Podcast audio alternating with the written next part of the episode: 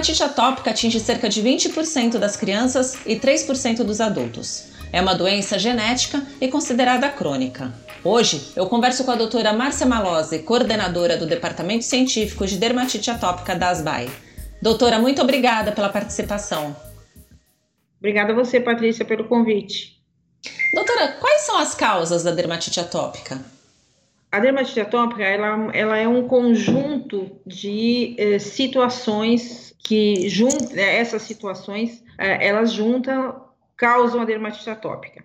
Ela tem uma herança genética, uhum. que isso é conhecido. Ah, ela tem uma alteração da pele, então aí vem a herança genética. As, os pacientes, as crianças nascem, ah, muitas delas, com, umas, com as proteínas da pele que não são formadas adequadamente, então isso torna uma pele áspera. A pele áspera coça muito, junto com uma, uma alteração imunológica, daí a alteração alérgica, é, que é uma alteração imunológica. Então, tem uma alteração de pele, uhum. já que a pele é uma pele diferente, junta com uma alteração imunológica, que é a produção da, das imunoglobulinas de alergia, junta com fatores ambientais, junta com fatores emocionais do ambiente, quer dizer, tem tanto o ambiente físico como o ambiente emocional. E isso vai fazer com que o paciente tenha dermatite atópica, desencadeie a coceira e depois as lesões de pele.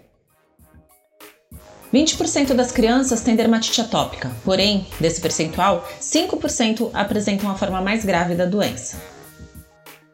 20% das crianças, a criança toda a vida, né? 20% tem desde um quadro assim que às vezes é só aspereza, só uma lesãozinha assim nas dobrinhas, que passa um creminho, passa um hidratante ou passa um cremezinho que o, o pediatra prescreveu e desaparece até lesões muito intensas, de eh, lesões do corpo inteiro, de coçar muito. Então, como existe uma gama muito grande, quando você fala em 20%, é gente, muita gente. Quando a gente vê dermatite mais grave, é 5% desses 20%. Então, daí diminui bastante, né? Uhum. As pessoas se preocupam muito nos casos de moderados a graves. Esses casos muito leves, às vezes eles passam meio desapercebidos, às vezes as pessoas nem chegam a ter o diagnóstico de dermatite atópica. Doutora, é, o exame para o diagnóstico, ele é, ele é, apenas clínico ou tem algum exame que possa ser solicitado para comprovar o diagnóstico?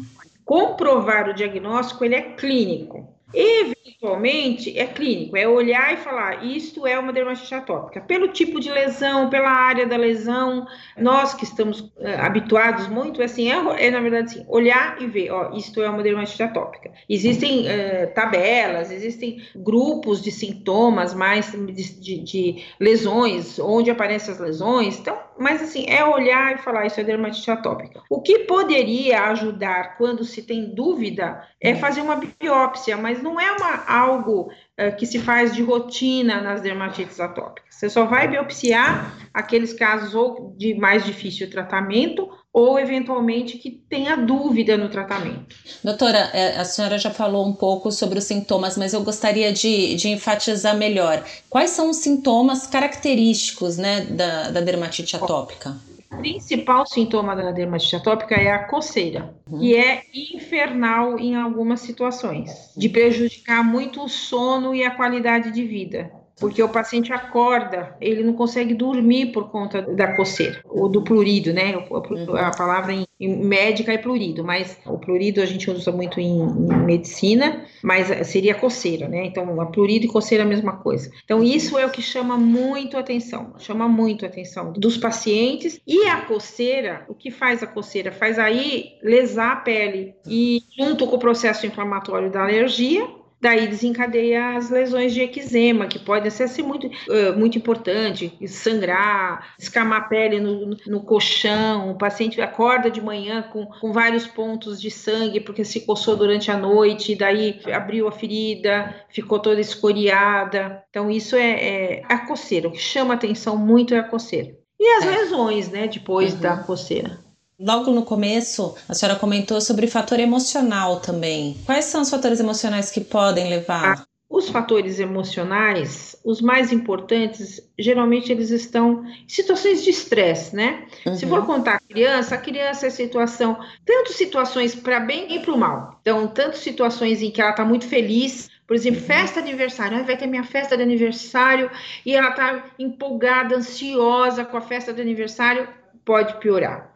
Ou de repente, ah, vou fazer uma prova na escola, estou ansiosa porque a prova na escola, porque pode, eu preciso de bem. Ou, ou, nem é porque eu preciso de bem, é porque tem a prova na escola. Sim. Já é uma situação. Então, assim, tanto situações de estresse, vamos dizer assim, da festa de aniversário, que é uma, é uma coisa boa, gostosa, ah, é uma festa, uhum. mas a ansiedade, né, de esperar a festa, de, de contar com o dia da festa e como situações de estresse para o negativo, assim, que seria, ai, estou preocupada porque fica preocupada com a prova.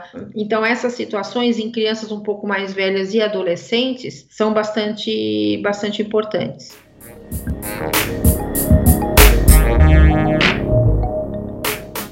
Doutora, a dermatite atópica, ela, ela pode estar associada a outros tipos de alergia? Sim, ela é conhecida entre os, os, médicos, os pediatras, alergistas, dermatologistas, como a primeira manifestação de alergia no bebê, pode ser, né? Não, não obrigatoriamente, mas pode ser, é a dermatite atópica. Quando a dermatite atópica melhora, aí o paciente começa a ter asma e depois eh, da asma a rinite. Então, existe isso, chama-se, tem uma, uma explicação, que é a marcha alérgica ou marcha atópica, é uma marcha, né? Então, uhum. primeiro a dermatite, depois a asma, depois a rinite. Doutora, alimentos, perfumes, por exemplo, né, eles podem desencadear a dermatite atópica ou esses itens são relacionados apenas à dermatite de contato?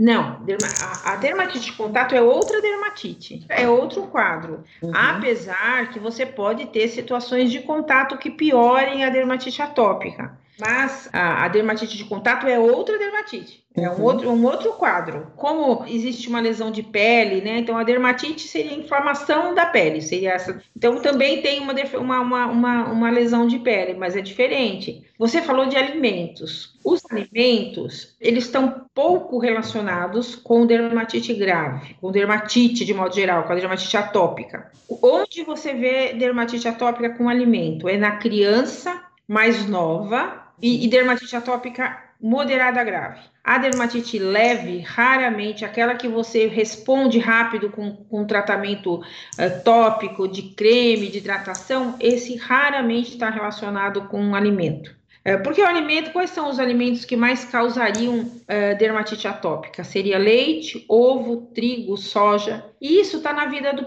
do, da vida da criança todo dia. Então, uma criança que tem uma coceirinha hoje, que trata, melhora, e ela está tomando leite, está comendo ovo, está comendo pão, está comendo tudo, não é, não é esse alimento. O alimento está mais relacionado com as dermatites que não melhoram. E são os alimentos que também estão entre os oito da. que desencadeiam a alergia alimentar, né? Isso, são os oito mais importantes da alergia alimentar. A gente poderia restringir um pouquinho para o leite, ovo e trigo, talvez. Esses seriam os mais importantes na dermatite atópica. A base do tratamento da dermatite atópica é a hidratação da pele. A doutora Márcia Malose explica como deve ser feita essa hidratação. O tratamento ele é tópico. Assim, em, na grande maioria das vezes. O tratamento ele é a hidratação da pele, que é fundamental. Essa hidratação da pele tem que ser uma hidratação intensiva, demorando para passar, para passar o creme, né? Não é passar o creme assim que eu brinco às vezes com os adolescentes, né? Passa o creme que dá tapa assim no, no corpo, hum. sabe? Passa assim com os tapinhas. E, e, o corpo já tá. Não, é um, tem que passar o creme com vontade de passar o creme, fazendo massagem, passando com uma certa vontade, assim, de como se fizesse uma, uma massagem mesmo no corpo todo, ou principalmente na área afetada. Para penetrar Isso, bem o hidratante, né, doutora? Isso, para penetrar bem o hidratante na pele. Este é o, prim este é o primeiro. Depois, Daí, dependendo da lesão, vai precisar de um creme de corticoide, de um creme com tacrolimus ou pimecrolimus, que são outros tipos de pomadas. Precisa ver o que é, por exemplo, assim, se tem junto com isso uma alergia à poeira muito importante,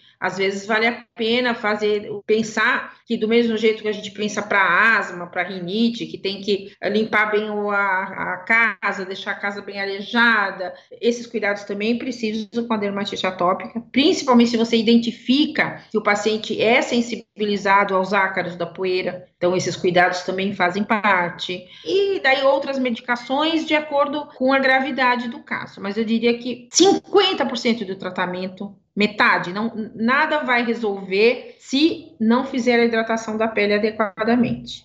Doutora, e além da hidratação, da, dessas pomadas possivelmente recomendadas como corticoide, Sim. quais as outras orientações que a senhora pode passar para os cuidados da pele de uma pessoa com dermatite atópica? Então tem alguns clássicos, né? O banho morno e rápido. A água, ela é um excelente hidratante e, e, o paciente também se vai fazer parte de um cuidado, tem que tomar muita água. Tomar água é muito importante. Agora, a água no corpo, ela acaba dando uma sensação às vezes na hora que sai do banho de uma certa hidratação, mas passou 10, 15 minutos, evaporou aquela água toda, né, se enxugou, tirou o grosso, mesmo assim fica às vezes uma sensação um pouquinho de, de hidratação, mas aquilo logo sai e ela carrega outra a água do a água que já estava lá às vezes carrega junto nessa evaporação. Então o ideal é um banho rápido e morno e em seguida a, deu banho em seguida o creme ainda com a pessoa, a gente tem que orientar o paciente assim, dentro do dentro ainda do banho, dentro do banheiro, já tem o creme ali, se enxuga e aproveita aquela hidratação que veio, que tá ainda do banho do, e, e, passa o creme logo em seguida. Uh, outra coisa é usar sabonetes neutros e líquidos. O sabonete em barra, ele não consegue, a não ser sabonetes muito bem. Uh, existem alguns, né? Não estou dizendo que. Uhum. Mas esses sabonetes normalmente comprados em farmácias, os, os que se vendem tanto em farmácia como em supermercado, qualquer um deles em barra, eles não têm um pH adequado. Os que conseguem ter pH melhor são os em é, líquidos, os sabonetes líquidos. E daí pode ser assim, um neutro líquido funciona melhor do que qualquer em barra. Às vezes a gente orienta também porque para não tirar a gordura da pele, pois já, já é uma pele que tem pouca gordura. Então, às vezes a gente orienta, dependendo da faixa etária da criança, uh, não usar sabonete no corpo inteiro, usar sabonete em órgãos genitais, né, em, em axilas, mas não ficar passando, fazendo assim uma espuma muito grande no corpo. Então, uma passadinha rápida e, e é lógico, né? Tem umas partes do corpo que se precisam ser privilegiadas da higiene e essa não tem que ter a higiene correta. Então, às vezes até usa sabonete, ó, usa nas axilas, usa nos olhos, não fica fazendo aquela espuma no corpo que vai carregar junto a pouca gordura que a pessoa já tem no, na pele. Buchinha nem pensar, né, doutora? Buchinha não, porque buchinha você exatamente já é uma pele descamativa. E a bucha, ela dá um, um, falso.